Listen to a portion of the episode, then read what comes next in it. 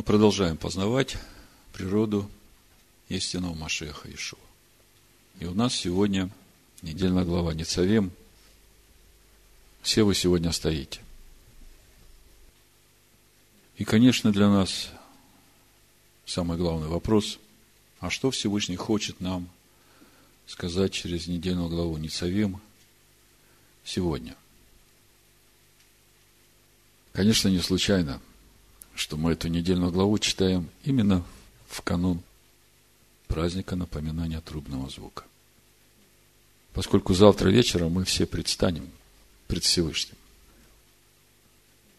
И я понимаю, что именно эта недельная глава должна нас чему-то научить. Именно в этом вопросе. Как нам стоять? И чтобы ответить на этот вопрос, мы начнем с того, что посмотрим на само слово «нецавим» и постараемся понять его духовный смысл. Дело в том, что в иврите есть еще другое слово, которое тоже переводится как «стоять», это «амида». Вы знаете молитву «Амида», которую мы будем читать э, и в Рошашана, и в Йом-Кипур.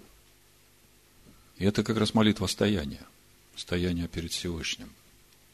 И тогда вопрос, а почему в нашей недельной главе стоит слово именно «Ницавим»?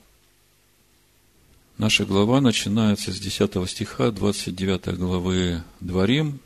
Написано «Атем Ницавим Айом». Все вы стоите сегодня. И слово «ницавим» от глагола «нацав», по стронгу это 53, 24, и когда смотришь на этот глагол, уже в его значениях видишь как бы две стороны.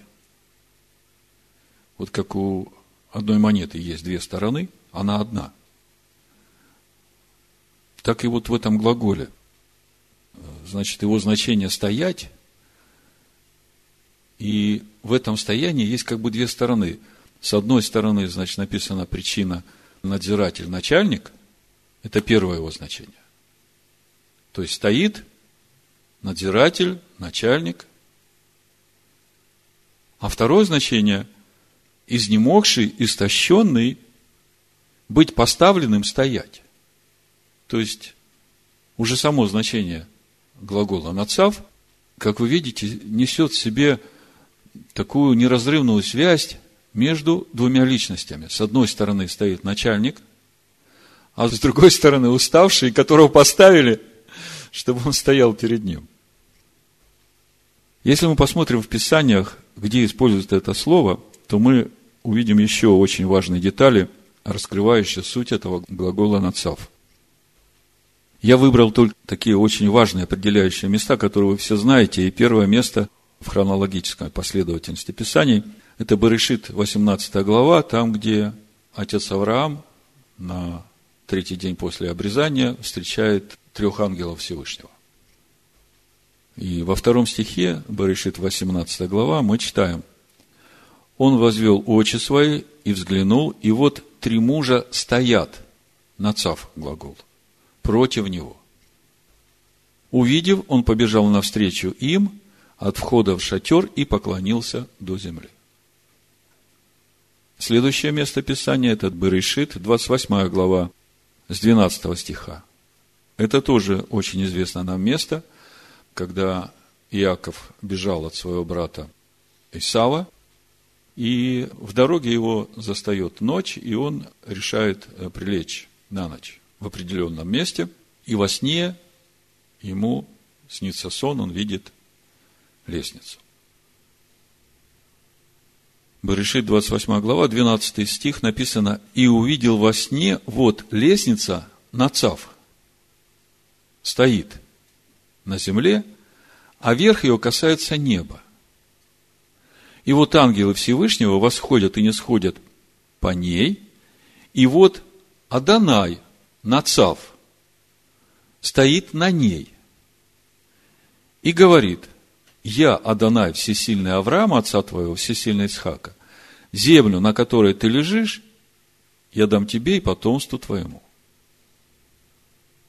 То есть, опять мы видим вот эту связь человека и Всевышнего, которая раскрывается через глагол «нацав», и мы видим, что эту связь осуществляет вот эта лестница.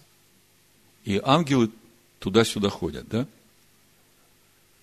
Также и в случае с Авраамом мы увидели, как Авраам увидел этих ангелов, нацав, которые стоят перед ним, и он побежал навстречу им, чтобы поклониться. Опять мы видим нацав, и мы видим как бы две стороны, которые взаимодействуют между собой. И еще одно место, тоже очень значимое место в Торе, это когда после греха Золотого Тельца Маше молится и просит Всевышнего показать Маше славу Всевышнего. И Маше поднимается на гору, и Всевышний проходит перед Маше и произносит свое имя, свое сущностное имя. И в 34 главе 2 стихе Всевышний говорит Маше, Шмот, 34 глава, 2 стих. «И будь готов к утру, и взойди утром на гору Синай, и предстань». Опять глагол нацав предо мною там, на вершине горы. Мы видим, Маше призывается на гору, предстать, нацав, перед Всевышним. То есть, если все сложить вместе, то мы видим такую картину, что сам по себе глагол нацав, он уже указывает на двустороннюю связь человека со Всевышним. С одной стороны человек, с другой стороны Всевышний. И по сути, можно сказать, что сам глагол «нацав», он и является вот этой лестницей, которая связывает человека и Всевышнего. И если вот так смотреть на название нашей главы, Ницавим, все вы стоите сегодня, то скажите мне, кто же является вот этой лестницей, вот этим нацав, вот этим связующим звеном, которое связывает человека со Всевышним, которое связывает земное с небесным. Слово. Машиах Иешуа, Сын Всевышнего, живое Слово. Именно поэтому апостол Павел в первом послании Тимофея, второй главе, и пишет нам об этом. В пятом стихе написано, «Ибо един Всевышний, един и посредник между Всевышним и человеками человек Машех Иешуа, предавший себя для искупления всех, таково было в свое время свидетельство. Другими словами, если сложить все это вместе, уже начало нашей главы раскрывает нам такую красивую духовную картину. Вот человеки, стоящие на земле. И вот Всевышний, восседающий на престоле своем на небесах. И вот Машех Иешуа, который связывает человека со Всевышним. И ангелы Всевышнего восходят и не сходят.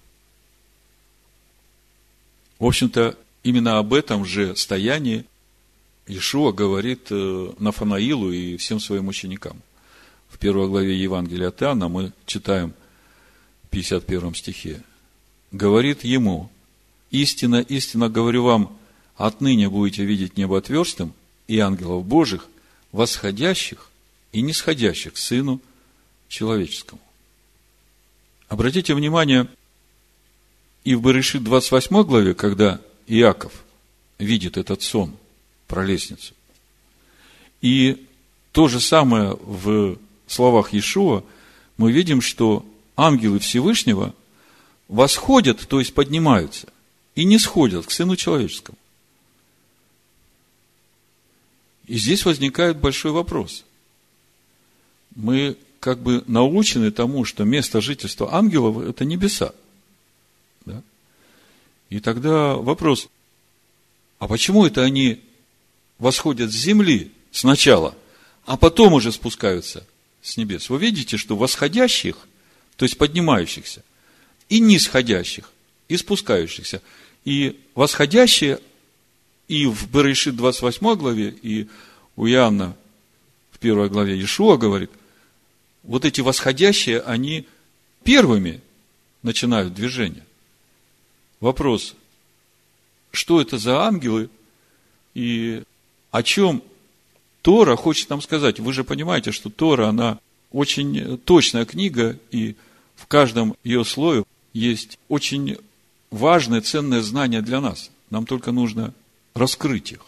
То есть, первое, что мы видим, уже сама вот эта мысль, что ангелы сначала восходят, а потом спускаются, она необычна для нас, потому что мы знаем, что ангелы – это существа, которые, в общем-то, их место жительства небеса, и поэтому, по идее, они должны были бы сначала спускаться, а потом уже восходить. А Тора говорит, что ангелы сначала восходят, а потом уже спускаются.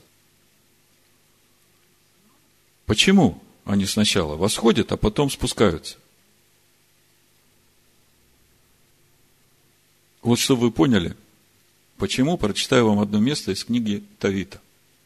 12 глава, с 12 стиха. Слушайте внимательно, как это работает. И тогда вы мне уже сами скажете, почему ангелы сначала восходят, а потом спускаются. Почему они и для чего они восходят, и для чего они потом спускаются. Вот послушайте. Но вы помните, э, мы же сейчас читаем книгу Тавита, замечательная книга, я просто читаю и наслаждаюсь этим слогом, этой подачей мысли. Все так касается сердца, просто вот как бы сам опускаешься вот в эту атмосферу Ниневии, этого города, вот этих всех событий, сопереживаешь. Так вот, ангел Рафаил объясняет Тавиту вообще все, что происходит. Буду читать Тавит, 12 глава, с 12 стиха. Легко запомнить, дома придете, проверите. 12, 12. Тавит. Когда молился ты и невестка твоя Сара. Вы помните, это их э, тяжелейшее состояние.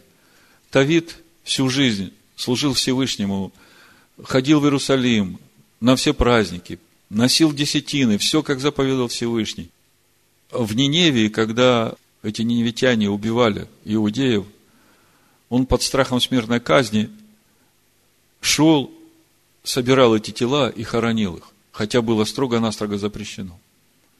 И один раз, когда он это сделал, когда он пришел, накрыл стол встречать праздник, праздник Всевышнего, и ему сын говорит, вот там лежит умерший, он оставляет это все, идет хоронить, и потом, поскольку он в нечистоте, он уже не может вернуться – вот вы представьте, мысли человека, да, человек мог бы подумать, ну, я встречу праздник, сделаю кидуш, прославлю Всевышнего, а потом уже пойду и похороню, потому что когда я пойду, я же потом уже буду нечистый, я не смогу это ничего сделать, правда? Ну, любой здравомыслящий человек, по нашим меркам, да, он бы так поступил. Но он же любит себя – Давид так не поступает. Он все оставляет и идет хоронить этого человека, иудея. И понимает, что он сейчас в нечистоте, он выносит его за город, хоронит там, за городом, за стеной. И он остается там, потому что в нечистоте он не может войти в дом. И когда он ложится спать, э, значит, воробьи спускают теплое, попадает ему в глаза, и он теряет зрение. Я вот все время думаю, Почему? За что? А в это же время Сара тоже молится. Вы помните, уже семь мужей, и в первую брачную ночь все мужья погибают. И уже над этой Сарой э, издеваются эти служанки ее. Говорят, тебе не стыдно, семерых уже убила, иди сама с ними туда, в могилу. И вопль этой девушки, которая, в общем-то, ничем не виновна, а этот э, злой дух, там, демон какой-то, которому она нравилась, он не подпускал к ней никого. И, значит, один в Ниневии молится, а это Сара молится в Мидии. И вот э, Рафаэль говорит, когда молился ты, невестка твоя Сара, невесткой она потом уже стала. Я возносил память молитвы вашей пред святого. Мы сейчас говорим, я вам это все рассказываю. У нас вопрос, почему ангелы сначала восходят, а потом спускаются? Что за этим стоит? Что Тора нам хочет сказать? Мы же говорим сейчас не цавим, все мы стоим. Вопрос, для чего стоим и что Всевышний от нас ожидает? И мы говорим о том, что это же не случайно, что мы эту главу читаем именно в канун праздника напоминания о трубном звуке, когда Всевышний будет выносить приговор всему живому. Когда молился ты невестка твоя Сара, я возносил память молитвы вашей пред святого. И когда ты хоронил мертвых, я также был с тобой. И когда ты не обленился встать и оставить обед свой, чтобы пойти и убрать мертвого, твоя благотворительность не утаилась от меня, но я был с тобою. Я Рафаил, слушайте внимательно, один из семи ангелов, которые возносят молитвы святых и восходят пред славу святого.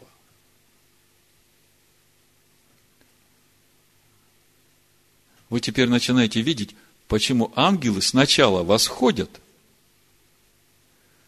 а потом спускаются. Так вот, ангел Рафаил сначала вознес эти молитвы, а потом Всевышнего послал исполнить эти молитвы.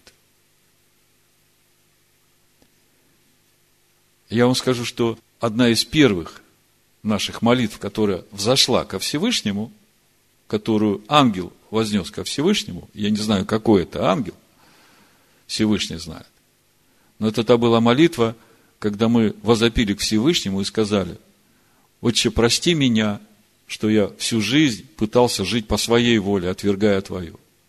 Прости меня и научи меня жить по Твоей воле».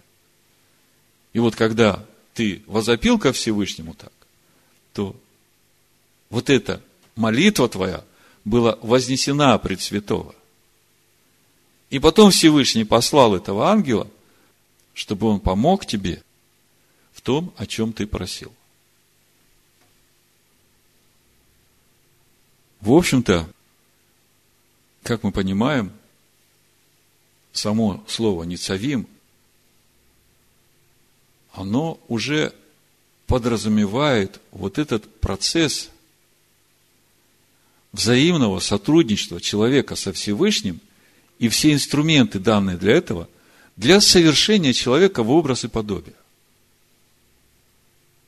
И, в общем-то, это для нас не ново, потому что уже в начале книги, когда Всевышний говорит о том, что давайте сотворим человека по образу и подобию нашему, то уже там заложен вот этот вот механизм. Потому что когда Всевышний говорит, сотворим человека, вопрос, к кому он обращается?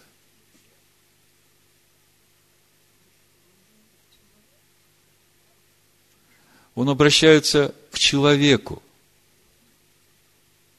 Потому что человеку при его сотворении по образу была дана свобода выбора. А для того, чтобы сотворить его по подобию, нужно решение человека, нужно желание человека, нужна просьба человека ко Всевышнему, чтобы Всевышний помог человеку это сделать. Потому что Всевышний ничего же насильно не делает над человеком. Дана свобода выбора. Вот жизнь, вот смерть. На что прострешь руку, то и дастся тебе. Ты выбираешь. Но когда ты выбираешь доброе и молишься Всевышнему, вот эту молитву как раз и возносит этот ангел, чтобы ты получил на нее ответ. И главный посредник во всем этом – это лестница, Машех. Ишуа Машех, который и открыл для нас небеса, и стал этим посредником между нами и Всевышним. Посредником, да. Тимофей говорит, един посредник между единым Всевышним и между человеками, Машех Иешуа. И да, он есть эта лестница, это не царим, которая связывает вот эти две, ну, скажем так, не могущие соединиться сами по себе, земное и небесное. но в замысле Всевышнего сотворить человека, который соединит в себе земное и небесное. И вот именно через такого человека Всевышний будет царствовать в этом мире. И вот мы сейчас стоим накануне праздника напоминания трубного звука, времени, когда Всевышний воцаряется в этом мире. И мы же понимаем, что единственный способ, как он может воцариться в этом мире, через человека, который даст ему место в своем сердце. Вот такое непростое слово «ницавим», с которого начинается наша недельная глава, и понимание духовного смысла вот этого слова «ницавим» уже настраивает нас на серьезную работу вместе со Всевышним, чтобы нам участвовать в сотворении нас по образу и подобию Всевышнего. Вот этих сосудов, которые соединят в себе земное и небесное, и главным посредником в этом процессе является Машех Иешуа, его живое слово. Ну а теперь давайте посмотрим на само содержание нашей главы, чтобы нам более детально увидеть суть того, что же Всевышний хочет нам сказать сегодня. Вот в этот день, накануне праздника напоминания трубного звука. И мы снова воспользуемся нашим инструментом для начинающих. Мы посмотрим, чем начинается наша глава, чем заканчивается. А потом еще посмотрим, о чем говорится в середине нашей главы. И тогда мы уже вполне реально и ощутимо увидим, что же Всевышний сегодня хочет нам сказать. Начинается наша глава, как мы уже начали читать, 29 глава с 10 стиха.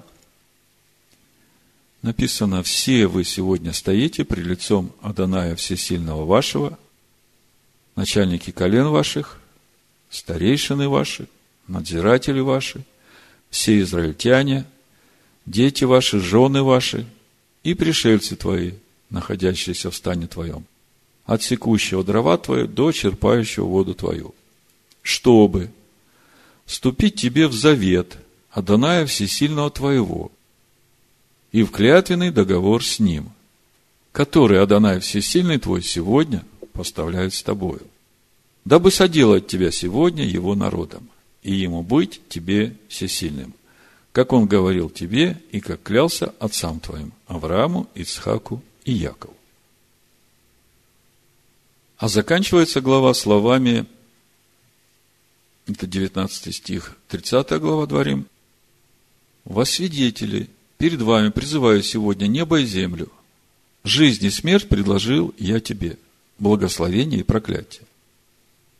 Избери жизнь, дабы жил ты и потомство твое, любил Адоная Всесильного твоего, слушал глаз его и прилеплялся к нему.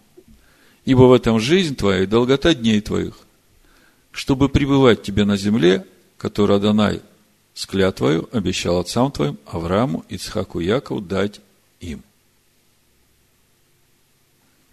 Итак, главная мысль послания Всевышнего нам через всю недельную главу – чтобы человеку избрать жизнь, а это значит, как мы читаем, любить Аданая всесильного своего, слушать голос его и прилепляться к нему. Вот суть, что значит избрать жизнь.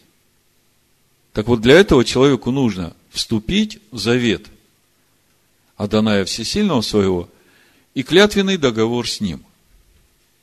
И возникает вопрос, а почему не просто в завет? Почему нужен еще клятвенный договор. Но мы прошлый шаббат немножко уже коснулись этого вопроса. Я просто напомню, чтобы это перед вами было, а потом продолжим эту тему. Это так же, как при бракосочетании молодых. Сначала идет э, обручение, когда посвящаются невеста жениху, потом есть время приготовления, и потом уже сам вот этот момент бракосочетания. Так вот, э, почувствуйте разницу. Когда молодые обручились, Если невеста скажет, знаешь, через какое-то время, я передумала, ты не совсем меня устраиваешь, поэтому давай расторгнем нашу помолвку, и никто от этого не пострадает. А вот э, после того, как э, эта невеста уже стала женой своего мужа, как вы думаете, что с ней будет, если она скажет, знаешь, ты мне не нравишься, я пойду к другому? Понимаете, да? Так вот, здесь как раз и есть вот та разница. Завет обручения, а здесь с народом, который входит уже в обетованную землю, поставляются завет и клятвенный договор. Понимаете, да? Так вот, для нас, новозаветных верующих, когда мы слышим о проклятиях, у нас сразу такой рефлекс, мы включаем off, типа к нам это не относится. У нас Ишуа взял все проклятия на себя, но нас так научили, и мы еще по инерции порой, э, как бы это срабатывает. Хотя мы уже много раз говорили о том, что да, действительно, Галатам 3 глава написано, что Машех Ишуа взял на себя наши проклятия, но дальше написано именно для того, чтобы мы получили Духа. Тогда вопрос, а вот когда мы получили Духа, что дальше с проклятиями? Если мы будем поступать так, что вызывать на себя проклятие, что Ишуа по-прежнему будет э, эти проклятия э, брать на себя, а ты будешь жить так, как жил, и думать, что все у тебя хорошо. Так вот, апостол Павел не случайно пишет в послании Коринфянам, 11 главе, Помните, если мы не судим сами себя, то тогда мы судимы небесами, и тогда многие из вас больны, и некоторые умирают, не дай Бог, конечно. Скажите мне, как вы это назовете? Это благословение, да, что больные умирают, да? Ну, вы знаете, в общем-то, да, это скрытое благословение. Я бы назвал это любовью Всевышнего. Вас это не шокирует? Нет? Э, я вам просто покажу, вот в послании евреям 12 главе, с 4 стиха, именно об этом написано. То есть, нам сейчас очень важно понять, почему в дополнение к завету, основанием которого десятисловие является, еще прилагается вот эти проклятия. Для чего это нужно? Нам как бы это не очень нравится. Мы же привыкли под благодатью быть. Несмотря на то, что многие болеют и умирают, и даже не понимают почему. Так вот, в послании евреям, э, в 12 главе 4 стиха написано, смотрите, «Вы еще не до крови сражались, подвязаясь против греха, и забыли утешение, которое предлагается вам, как сынам. Сын мой». Ну, тут можно и дочь читать э, не расслабляйтесь, сестры. Не пренебрегай наказание Аданая и не унывай, когда он обличает тебя. Ибо Адонай, кого любит, того наказывает. Бьет же всякого сына, которого принимает. Слушайте, это как? В категории благословения? Наказывает, бьет. Да? Благословение, конечно, благословение. Мы это понимаем как скрытое благо. Хотя в тот момент, когда он наказывает, нам это не кажется благом.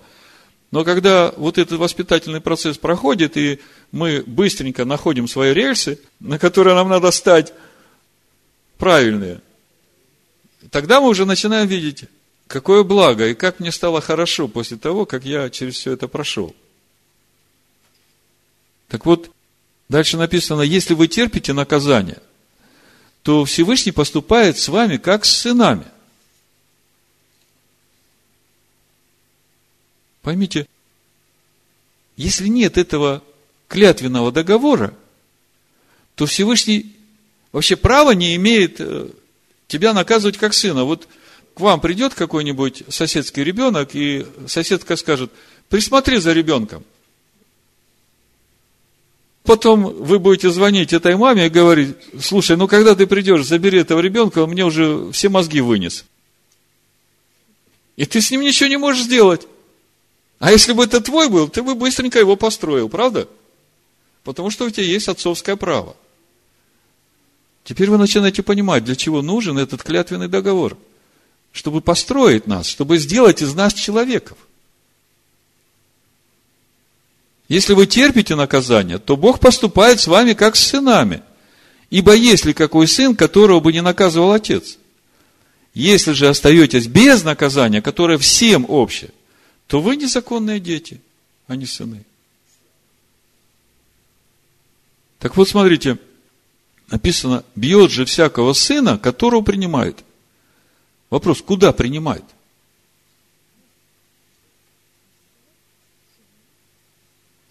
В сыны. То есть, если ты хочешь быть сыном, то тебе надо подписаться под этим заветом и клятвенным договором. Так мы же об этом дальше и читаем. Смотрите, вы, наверное, не задумывались глубоко, что написано вот в первых нескольких стихах нашей недельной главы. Смотрите, я сокращенно прочитаю, а вы попробуйте услышать. Значит, с 10 стиха 29 глава. «Все вы сегодня стоите пред лицом Адоная Всесильного вашего». Дальше пропускаю второй стих, начинаю читать. «Чтобы вступить тебе в завет Адоная Всесильного твоего и в клятвенный договор с ним, который Адонай Всесильный твой сегодня поставляет с тобою, дабы, то есть, чтобы сделать тебя сегодня его народом. И ему быть тебе всесильным. Как это так? Что разве он не свой народ вывел из Египта? Разве он не со своим народом заключал завет на горе Харев? О чем здесь? И мы начинаем понимать, послание евреям нам открывает глаза. Чтобы тебе стать его народом, ты должен дать Отцу полную власть над тобой.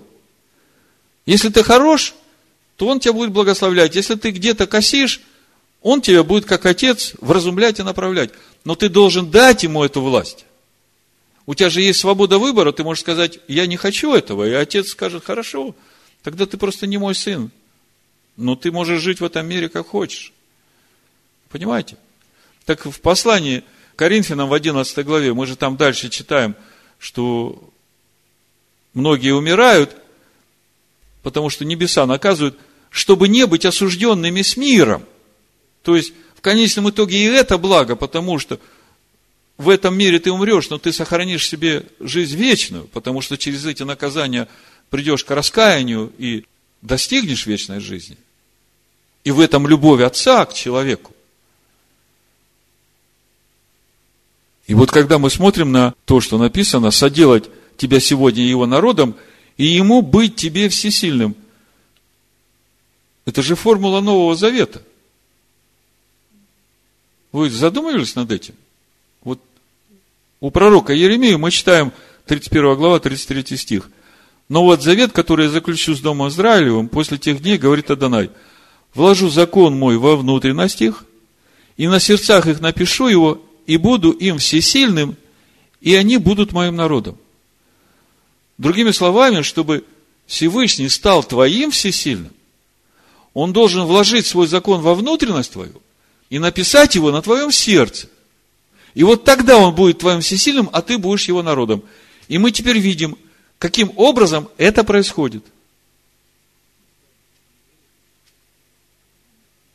Другими словами, если мы вернемся к началу нашей недельной главы Несавим, то получается, для того, чтобы Всевышний стал твоим всесильным, Он на небесах, ты на земле, стоишь перед Ним. Всевышний говорит, вот он завет и клятвенный договор. Хочешь быть моим народом? Хочешь, чтобы я был твоей силой? Давай, подписывай. Не хочешь? Пожалуйста, живи как хочешь. Нет проблем. То есть мы должны понимать, на что мы подписались. И когда ты попадаешь под суды Всевышнего, то ты не должен отчаиваться. Должен благодарить Всевышнего за его любовь к тебе. Потому что в конечном итоге это приведет тебя к спасению, и это будет благо для тебя. Потому что порой, когда мы попадаем под розги, у нас руки опускаются, мы отчаиваемся, мы думаем, что Всевышний нас не любит, он отвернулся от нас, он забыл нас. А на самом-то деле оказывается, что этот клятвенный договор как раз он и работает сейчас. И через этот э, клятвенный договор Всевышний показывает свою любовь к нам –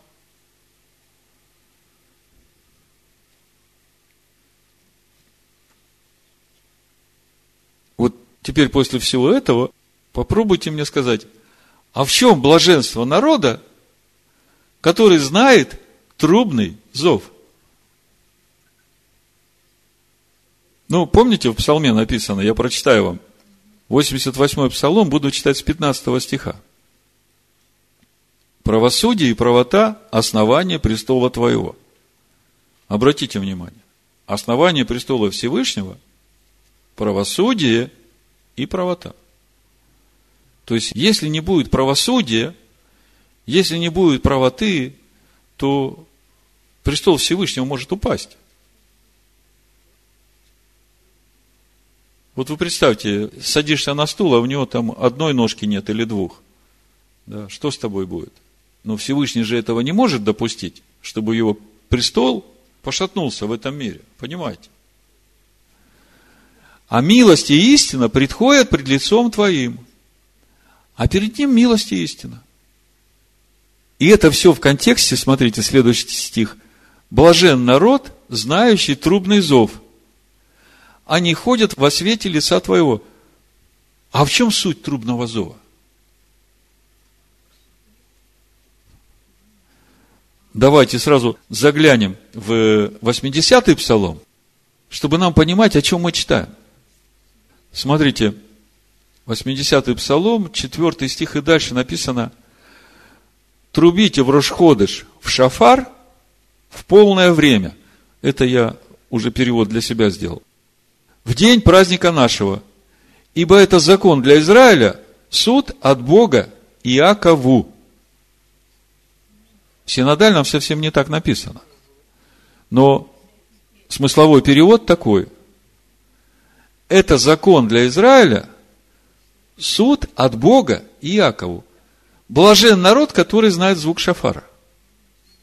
То есть, звук шафара, который мы слышим каждый Рошходыш, а Рош Ашана – это как голова года, это как бы все Рошходыши, которые будут последующие 12 месяцев, они здесь собраны. А что происходит в Рошходыш? Всевышний судит нас – а каким образом Он судит нас? Мы приходим на праздник Всевышнего с теми плодами, которые мы уже произвели.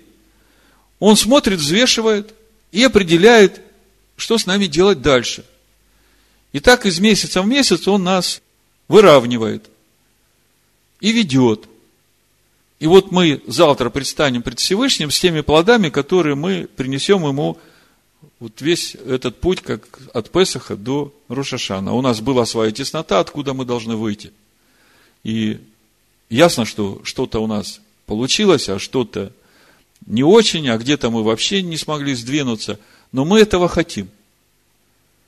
И вот мы с этим всем предстанем пред Всевышним, он будет смотреть, и он будет решать, что с нами делать, как нам помочь в следующем году преодолеть свои эти тесные места и записать там Слово Всевышнего, чтобы нам хвалиться славой Всевышнего. Мы возвращаемся в 88-м псалом. Здесь об этом написано. Смотрите. Блажен народ, знающий трубный зов. Они ходят во свете лица Твоего, Адонай. А что значит ходить во свете лица Твоего? Во свете Слова. Да? Слово – светильник. А имени Твоем радуется весь день, и правдою Твоею возносится. Ибо Ты – украшение силы их, и благоволением Твоим возвышается рук наш. Каким образом Всевышний становится украшением нашей силы? Когда Слово входит в нас, и это обитель для Всевышнего, Всевышний начинает жить в нас, в том месте, где раньше его не было. И в этом суть его воцарения в нас. Вот в этом как раз и есть блаженство народа, который знает трубный зов. То есть, мы сейчас говорим о важности вот этого завета с клятвенным договором для того, чтобы стать его народом.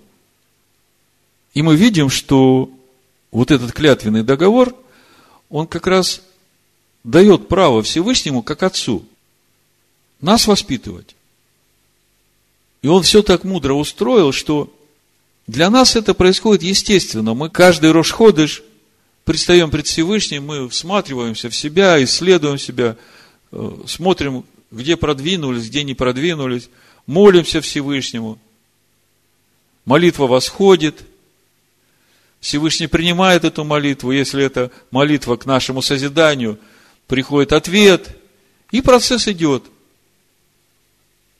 Если мы где-то закосили и ожесточаемся, не хотим принимать обличения, Всевышний смотрит и на это, и понимает, надо помочь сынку или дочери. И выходят от него суды. Но, как я уже говорил, бояться этого не надо. По-любому это ко благу. Вот если мы посмотрим 118-й псалом, что пишет царь Давид о судах, я вот выбрал несколько стихов, можно увидеть отношение царя Давида к судам Всевышнего. И можно увидеть, какое благо в этих судах. Смотрите, 118-й псалом в синодальном 118 30 стих. «Я избрал путь истины, поставил перед собой суды твои». То есть, вот он путь истины, я хочу по этому пути идти, и я понимаю, что если я буду уклоняться, вот суды Всевышнего здесь. 39 стих. «Отврати поношение мое, которого я страшусь, ибо суды твои благи». То есть Давид понимает, что есть какие-то неправильные вещи, и он хочет от них избавиться, он страшится их, и вместе с тем уповает на суды Всевышнего, потому что благи. Главное, чтобы он не в гневе наказывал. Суды твои благи. Дальше 43 стих он говорит, не отнимай совсем от уст моих слова истины, ибо я уповаю на суды твои. Знаете, когда человек ожесточается, он начинает искажать истину. Он начинает ее трактовать по-другому. И Давид говорит, Господи, чтобы этого со мной не произошло, чтобы истина оставалась истиной во мне – и я уповаю на суды твои, они помогут мне. 62 стих. В полночь вставал славословить тебя за праведные суды твои. Все суды Всевышнего, они все праведны. И я просто восхищаюсь этой молитвой Тавита, вот, когда у него произошло это с глазами, как он молился Всевышнему. У него вообще в сердце не было ни малейшей обиды, типа незаслуженно. Он говорил, отче, все суды твои праведные. И я благодарю тебя за суды твои. Дальше с 75 стиха 118 псалом. Знаю, Адонай, что суды твои праведны, и по справедливости ты наказал меня. Да будет же милость твоя утешением моим. Помните, основание престола – суд и правота. А милость пред ним ходит. А милость к кому простирает Всевышний? К сокрушенному. К тому, кто принимает это обличение, сокрушается, раскаивается и принимает решение исправляться. Да будет же милость твоя утешением моим, по слову твоему, к рабу твоему. Да придет ко мне милосердие твое, и я буду жить ибо Тора твоя – утешение мое. И 175 стих, замечательный стих. Да живет душа моя, славит тебя, и суды твои да помогут мне. Вы видите, какая важность этого клятвенного договора, который является приложением к завету. Другими словами, завтра вечером, когда мы предстанем пред Всевышним, очень важно каждому из нас в своих сердцах показать это искреннее желание возрастать в полноту слова, в подобие Сына. Показать раскаяние в том, что мы не смогли исправить. И главное, доверие Ему в Его приговоре. Потому что то, что Он решит, для нас в конечном итоге будет самое хорошее. Поэтому нам бояться не надо. Но вот это благоговение и трепет перед Ним, они должны быть. Скажи ему, Отче, все суды Твои праведны. И я уповаю на Твои суды. Да помогут они мне войти в славу Твою. И вот когда все это складываешь, то начинаешь понимать то, что написано в 149-м псалме, опять же, в синодальном, что только Израиль знает суды Всевышнего. Народы не знают судов Всевышнего, а вот Израиль знает. Это 8 стих, 149 псалом, написано, Он возвестил слово свое Иакову, уставы свои и суды свои Израилю. Не сделал он того никакому другому народу. И судов его они не знают. Аллилуйя. Вот про Аллилуйя как-то меня душа болит за народы, которые не знают судов Всевышнего. Вот вы не задумались, почему возвестил слово свое Якову, а уставы и суды Израилю? Помните, с чего мы начали? Народ стоит перед Всевышним, чтобы вступить ему в завет и в клятвенный договор, и через это стать народом Всевышнего а Всевышнему стать всесильным. Так вот, когда Всевышний делается всесильным народа, то этот народ и есть Израиль. Помните, как Иаков боролся всю ночь со Всевышним, и на утро получил имя Израиль. Мы это хорошо знаем. Потому что имя Израиль – это имя Машеха Иешуа. Слово Всевышнего. В Исаии 49 главе об этом написано. То есть, именно суды и вот этот завет и клятвенный договор, они делают нас Израилем. Потому что через это записывается его закон во внутренностях наших и на сердцах наших. И Всевышний становится нашей силой. И у Всевышнего в итоге получается нет никакого другого народа, кроме Израиля.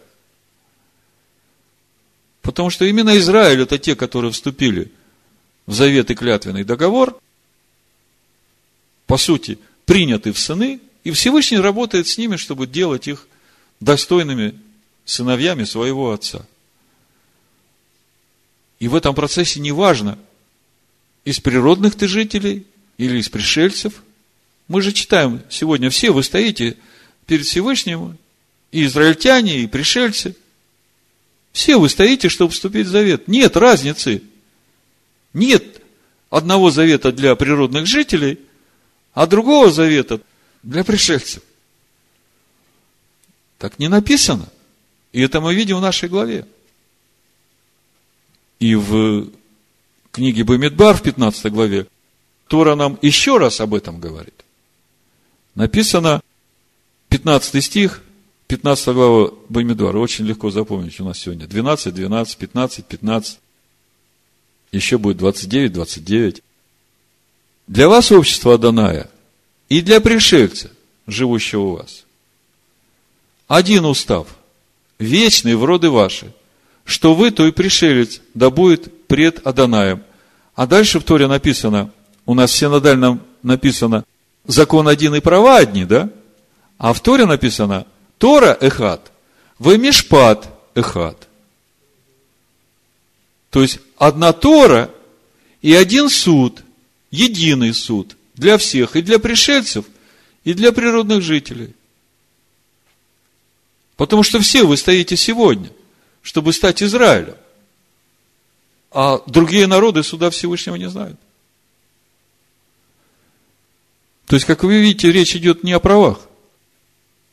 Речь идет о том, что всех ставших на путь Аданая, вошедших с ним в завет и клятвенный договор, Всевышний принимает как своих сыновей.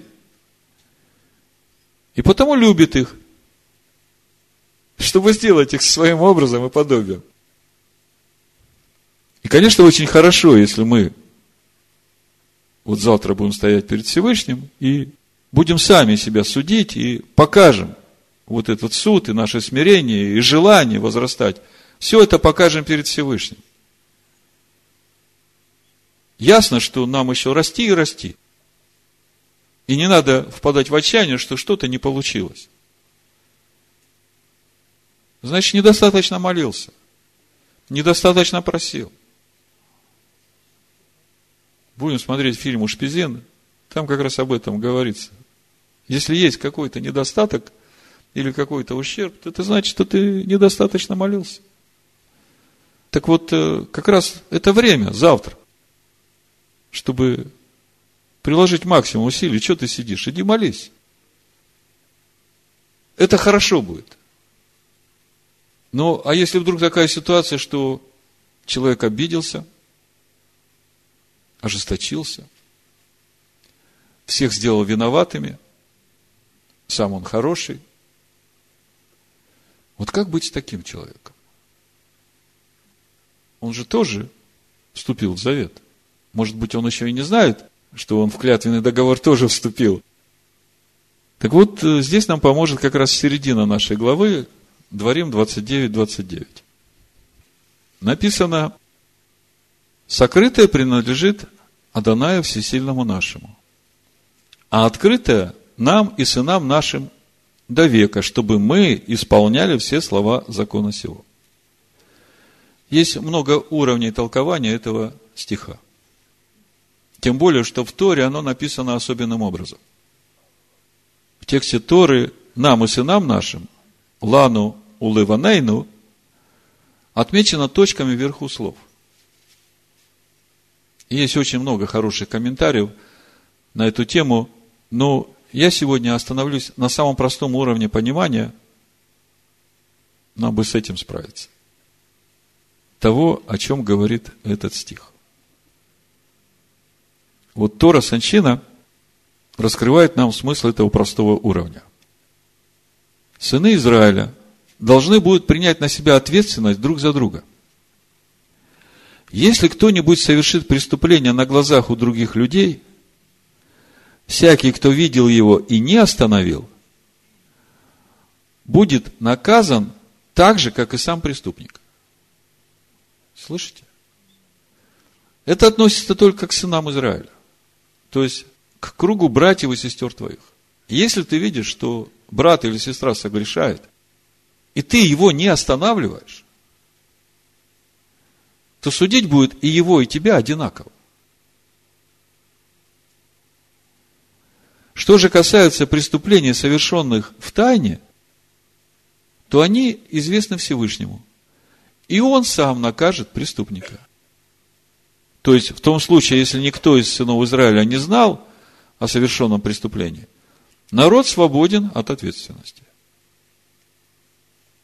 Другими словами, мы видим, что вступление в завет со Всевышним накладывает на человека ответственность за соблюдение этого завета. И если человек нарушает завет и упорствует в своем отступлении, тогда уже Всевышний берет на себя ответственность за соблюдение этого завета. И наказывает согрешившего. Все очень просто. У всякого договора есть две стороны. Есть содержание завета, и есть клятвенный договор, штрафные санкции. И если мы берем на себя ответственность за соблюдение этого завета, то Всевышний всячески нам в этом помогает. Подумайте, вот вот этот эпизод, который я вам читал сегодня из книги Тавита. Ангел Рафаил говорит, вот вы вслушайтесь, я сейчас найду, прочитаю еще раз. И когда ты, это 13 стих, 12 глава книги Тавит, и когда ты не обленился встать и оставил обед свой, чтобы пойти и убрать мертвого. Слышите? Первый шаг должен сделать человек, как бы ему трудно не было. Дальше написано, твоя благотворительность не утаилась от меня, но я был с тобой. Вы видите этот механизм? Как бы тебе ни было трудно, лень, ой, я устал, я целый день был на служении, хочу кушать, отдохнуть. А тебе надо сейчас вот все оставить и пойти и сделать то, что ты должен сделать. И когда ты это делаешь, Всевышний тут же посылает ангела, чтобы помочь тебе. Вот так это работает. Не так, что ты не можешь его, я устал, Господи, если ты дашь мне, то я тогда пойду и сделаю. Мы же часто так думаем. Вот поразмышляйте над этим 13 стихом. Вообще вся эта тема, она раскрывает для нас совсем новый уровень вот этих духовных связей нас с небесами. Как это работает? И какая роль нас? Помните, Ишо говорит, что свяжете на земле, то будет связано на небесах. Мы это все знаем, но как сестра Оксана сегодня говорила, многие вещи в Новом Завете нам непонятны. Непонятны, потому что мы еще Тору не знаем. А вот когда Тора входит, тогда тебе открывается, ты совсем новыми глазами читаешь то, что написали апостолы и чему учил Ишу. Что же хочет нам Всевышний сегодня сказать через э, недельную главу Ницаве? Суть того, что мы увидели сегодня, такова. Завтра вечером мы предстанем пред судом Всевышнего, на котором будет вынесен приговор каждому стоящему. Что его будет ждать в следующем году? И этот приговор будет вынесен на основании тех плодов, которые мы принесли Всевышнему на этот праздник воспоминания трубного звука.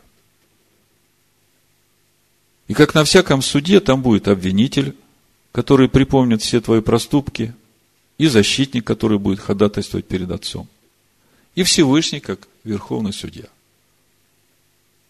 Что же самое важное для нас? Что Всевышний хочет вот сегодня нам сказать, как Отец, через нашу недельную главу Ницавим, накануне праздника напоминания трубного звука. Самое важное, нам нужно помнить, что все процессы по сотворению нас, сосуды, соединяющие земное и небесное, то есть человека по образу и подобию, начинаются с того, что ангелы начинают восходить по лестнице к Всевышнему. То есть это наша инициатива. Это наши добрые желания преображаться в образ и подобие Всевышнего, выраженное в молитвах.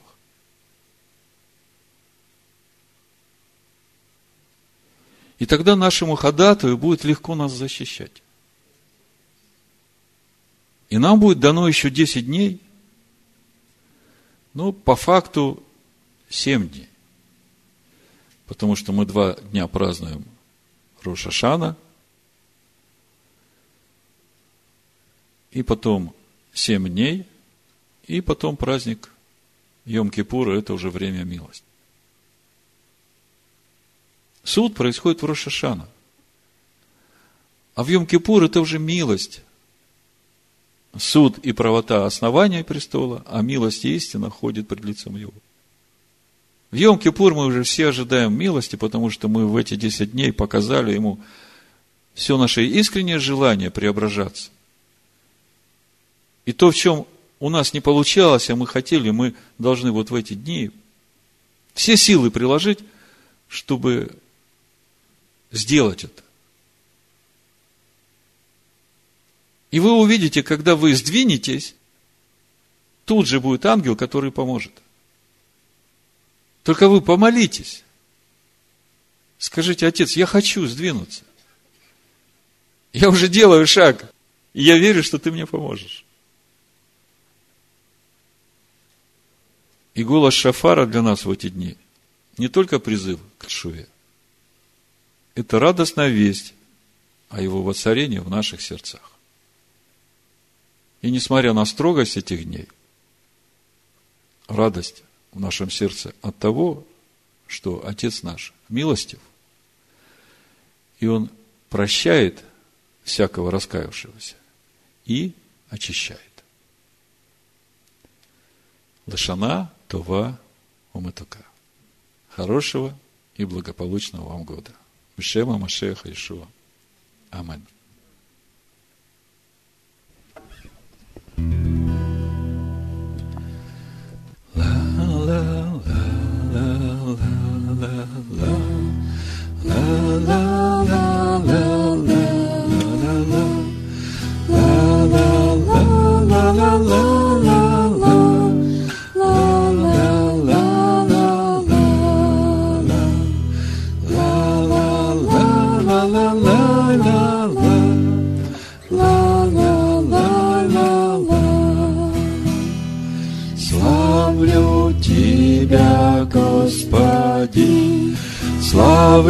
Твое имя, нарицается на мне, пусть оно отныне нарицается на мне, пусть оно отныне. Все, что мы не делали, все, что только можно, а без веры угодить Богу невозможно. А без веры угодить Богу невозможно.